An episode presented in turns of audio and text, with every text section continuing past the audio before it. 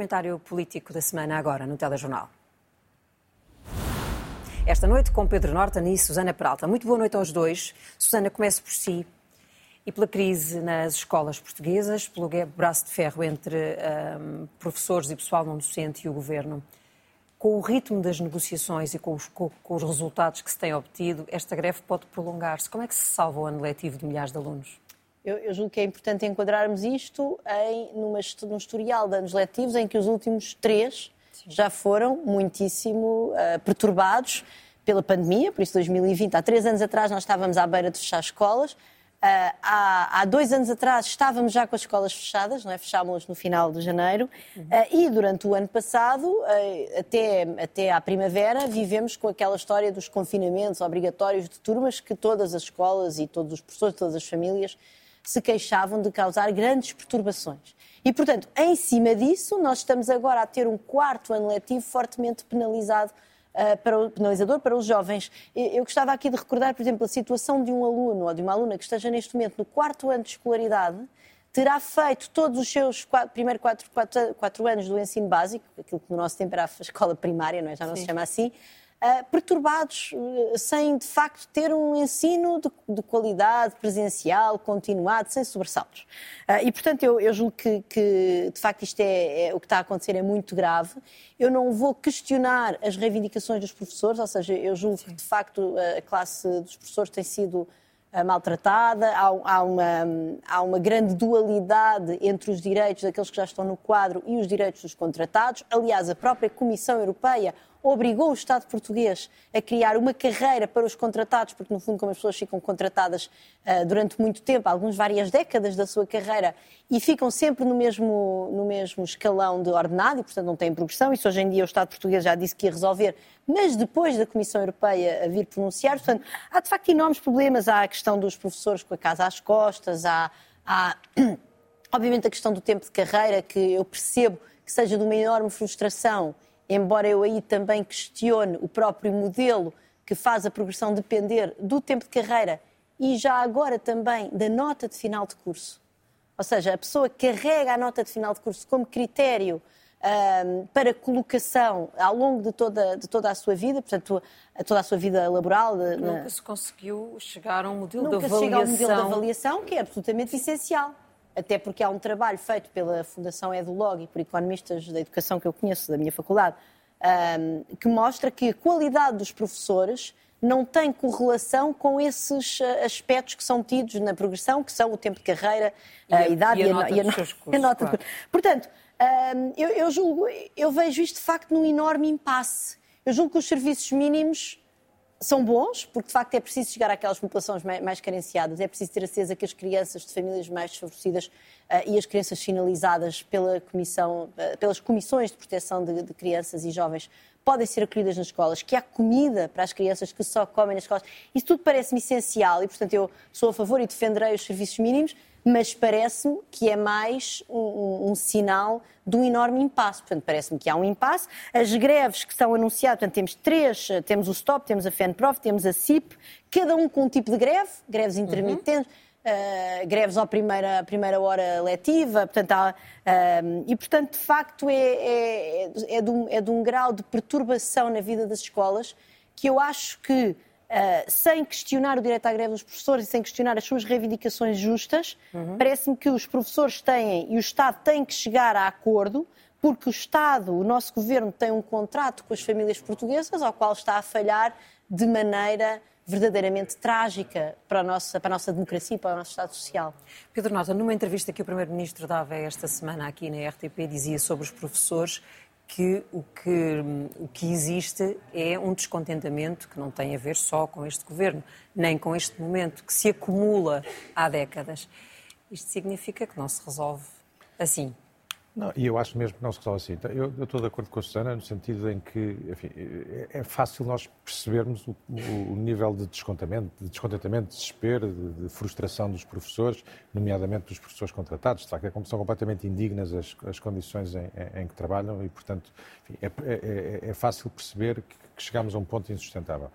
Onde eu acho que o principal, acho que os professores enfrentam dois perigos. Um, a Susana aludiu a ele, que é dizer, o prolongamento destas lutas o Presidente da República já chamou a atenção para isso. Estou convencido que se vai acabar por virar contra os professores. Estas, estas greves criativas que estão pensadas para causar o maior perturbação possível, com o menos sacrifício possível, podem de facto prolongar-se eternamente no tempo. E, e, do outro lado da mesa não está só o Governo e o Ministro da Educação, estão estes pais e estas crianças que há três anos que têm a escolaridade muito perturbada. E, portanto, primeiro perigo Acho que o arrastar da situação, o tempo não joga a favor dos professores. Mas o segundo, o, o, o perigo maior e mais substantivo, do meu ponto de vista, tem a ver com, com, com este impasse. Eu acho que os professores vão arrancar aqui alguns ganhos de causa, vão arrancar aqui algumas concessões do governo, seja uh, nas vinculações, seja nas diminuições das zonas pedagógicas, mas não se está a enfrentar o essencial do problema. E o essencial do problema é um modelo altamente centralizado, altamente burocrático de, de contratação e de gestão da carreira dos professores que é irreformável. Ou seja, isto com, com pequenas evoluções na continuidade, estou convencido que não vai lá. E, portanto, os professores deviam ser os principais interessados a pugnar por uma alteração radical deste paradigma. Ora, infelizmente não é isso que está a ver. De um modelo que pudesse um modelo ter, pudesse ter respostas mais... mais... adequadas região a região, mais descentralizado, com mais autonomia, com menos desconfianças. Eh, uma coisa nós temos a certeza, este modelo chegou ao seu limite. Isso está à vista de todos e, portanto, mesmo estes, estes ganhos que os professores podem vir a ter nos próximos tempos, receio que possam ser reversíveis e que possam durar até a próxima mudança de ciclo, até a próxima crise, porque o modelo em si mesmo é insustentável. E, portanto, eu diria que os professores são os principais interessados em lutar por uma mudança profunda do paradigma da gestão e da contratação de professores. Uh, Susana, eu, eu ia ao seu número. Ele Sim. não tem propriamente a ver hum. com isto que estamos a discutir hoje. Vai ter no futuro, porque estas crianças estão, de facto, a ser prejudicadas no, no ensino?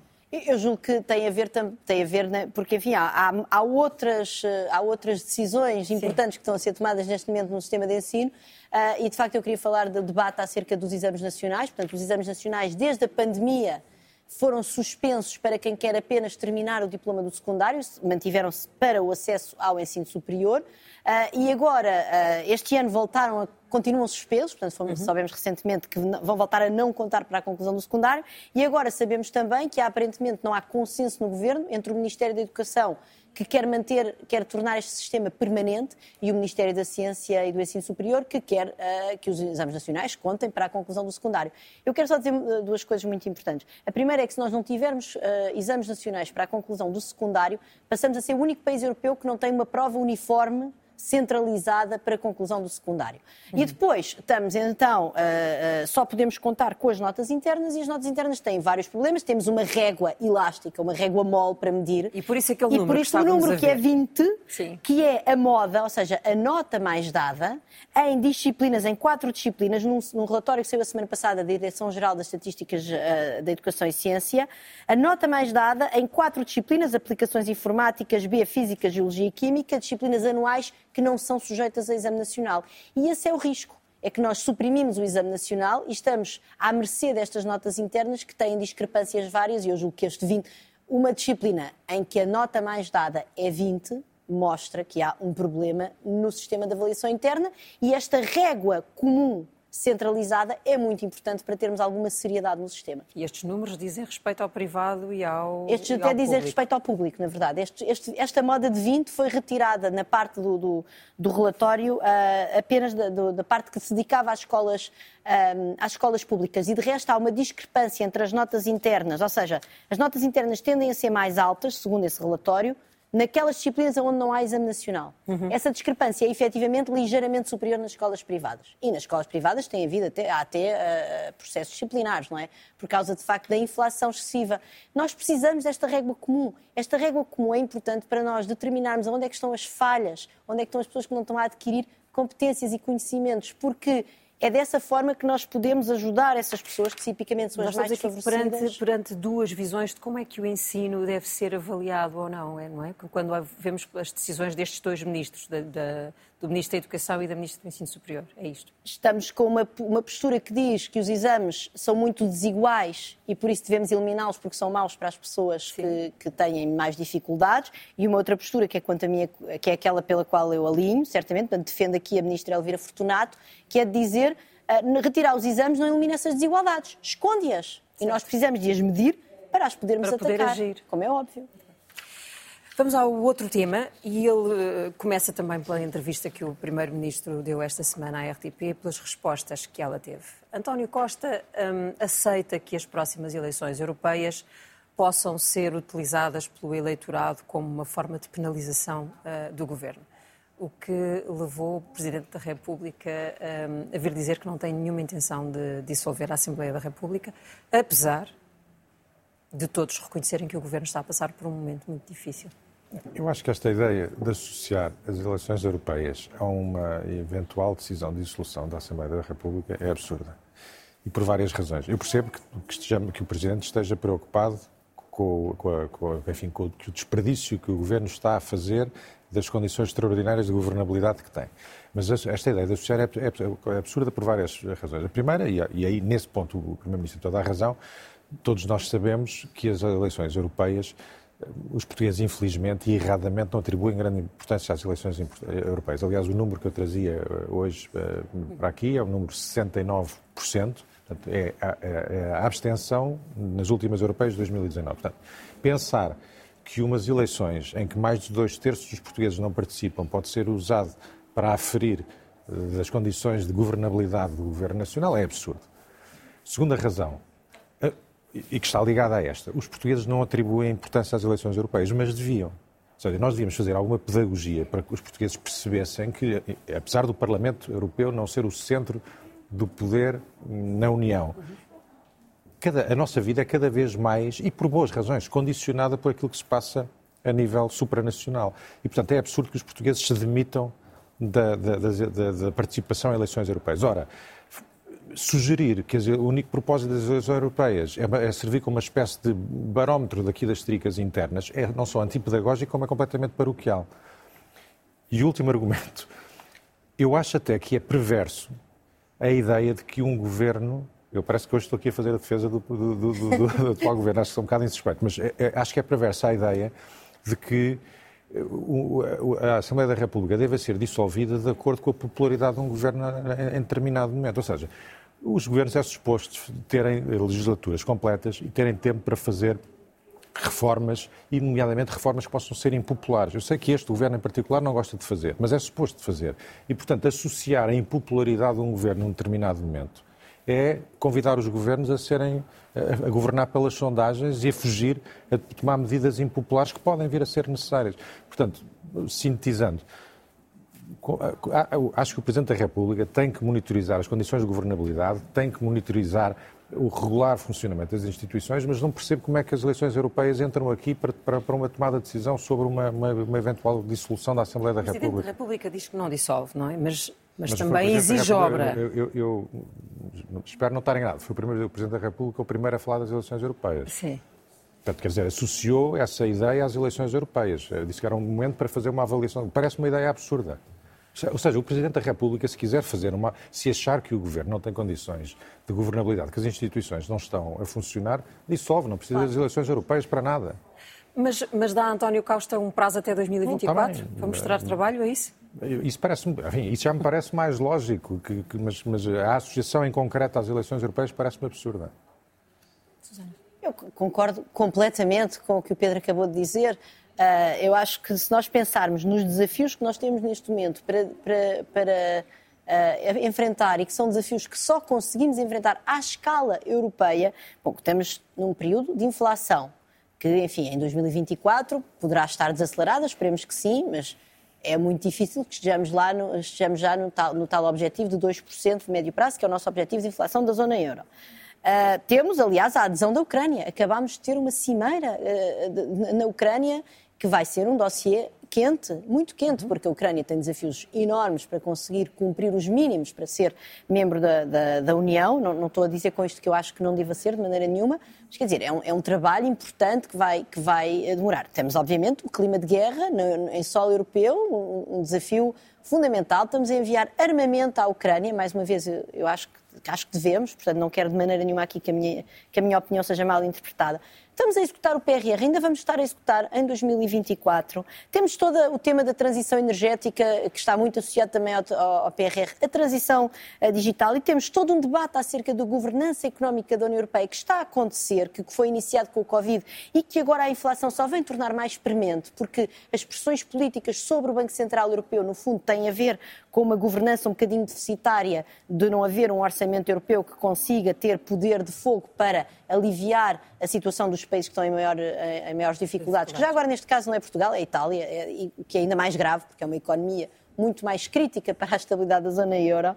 Uh, tivemos um escândalo de corrupção recentemente no Parlamento Europeu, portanto temos reformas importantíssimas a fazer do ponto de vista do, da, da, própria União Europeia e no meio disto tudo, aqui neste cantinho à beira-mar plantado, no país, num dos países mais pequenos da União Europeia, num daqueles países que realmente não tem futuro, sem ser neste contexto desta arquitetura institucional, que apesar de tudo, enfim, tem, com todos os defeitos que eu lhe aponto, tem os seus méritos incríveis, começamos a um ano e meio das eleições europeias a colocá-las eh, ao serviço de uma agenda política e de vaidades, porque a verdade é que uh, Montenegro, Luís Montenegro, que tinha votado contra a moção de censura ao governo, e enfim, bem, a sua opção bem. política não. Uh, depois vem uma, uma, uma, uma sondagem que lhe dá algum, enfim, dá-lhe algum gás, e ele então já começa a dizer que sim, senhora, que realmente se nas eleições europeias isto correr bem para o PSD, que é a altura de dissolver, parece-me tudo, parece-me de uma infantilidade e de uma falta de responsabilidade. Acho que o país e o futuro e o momento grave que nós vivemos na Europa